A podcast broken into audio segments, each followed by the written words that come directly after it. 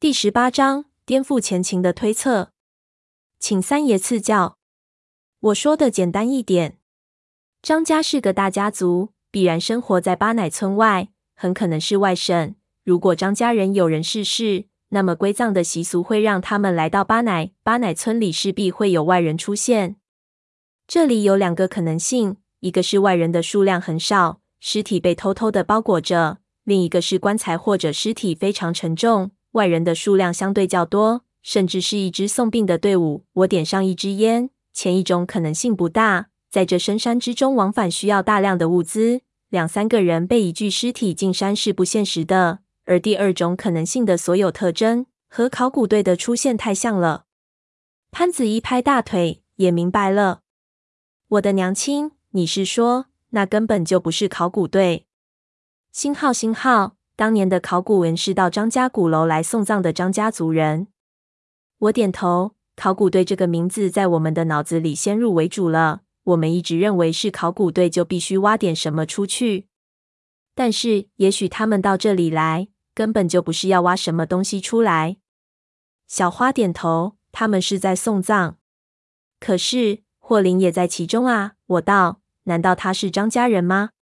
不不不，我们从头想起。结合所有的资料，小花道：“我们知道那支考古队的规格很高，甚至受到了某位国家领导人的接见。”我道：“有个人告诉过我，当年的事件有着强烈的政治氛围，被录极深，甚至已经通天了。”小花继续道：“我们一开始都认为他们是在这里寻找张家鼓楼，并且从里面拿取什么东西。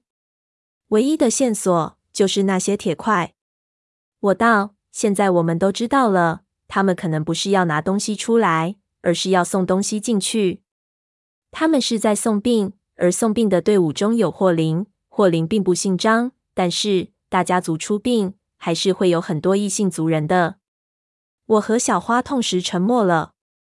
我脑子忽然就有点僵硬，那不是思维混乱，而是思维极度清晰的僵硬。隔了好久，潘子才说道：“操他们奶奶的！”这些我都没兴趣，我只想知道，如果你们的推测是真的，他们是把谁送进去了？我压下心中的惊讶，摇着头问小花道：“张是天下第一大姓，难道是张大佛爷？不可用这个作为推论。在那个时代，改个名字太容易了。老九门的每个人至少就有十几个化名，他们那批人最后的名字几乎都不是原名。”小花道：“另外。”还有一种非常大的可能性，就是鸠占鸠巢。被送进去的主很可能不是张家的后人，可能张家鼓楼有什么我们所不知道的诡异作用，所以他们把尸体送了进去。那也能从另一个方面解释刚才三爷的问题了。你是说，为什么霍林会在送葬的队伍里吗？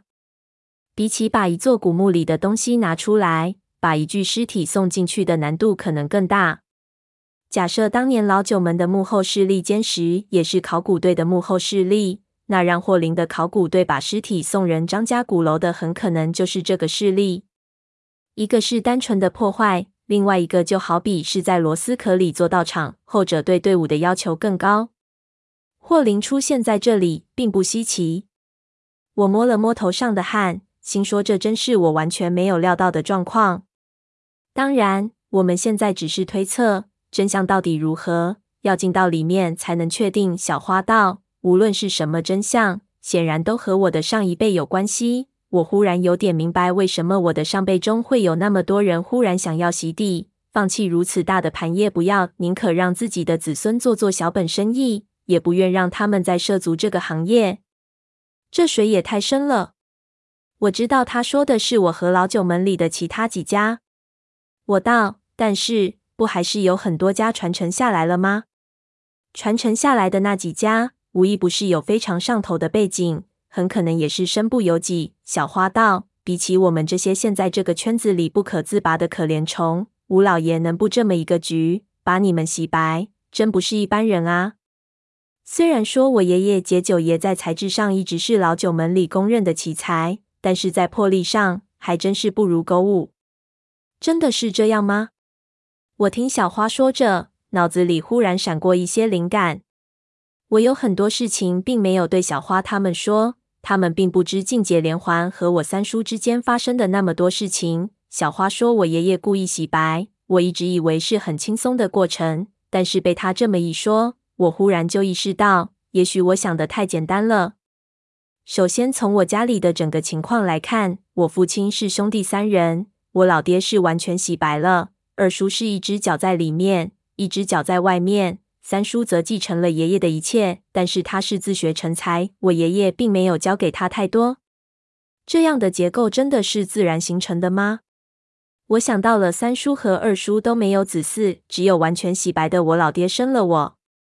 如果事情真如小花说的那样，那这就是一个沉默的约定：一三叔进人这一行，作为背负一切的人；二叔作为备选，在暗中权衡；我老爹则完全退出。这样，在三叔这一代，那神秘的压力可能就不会那么大；再到下一代，我三叔和二叔都不生小孩。吴家和这个神秘压力的关系就完全断掉了。想起来，这个布局也是相当有可能的事情。我狠抽了一口烟，心说：“三叔，苦了你了。虽然你已经被调包了。”同阿贵一起跟我们过来的云彩这时候跑来招呼我们吃饭，小花就对我道：“不聊了，几小时后一切就见真玉了。如果失败了。”那就直接在下头问我们的长辈们到底是怎么回事吧。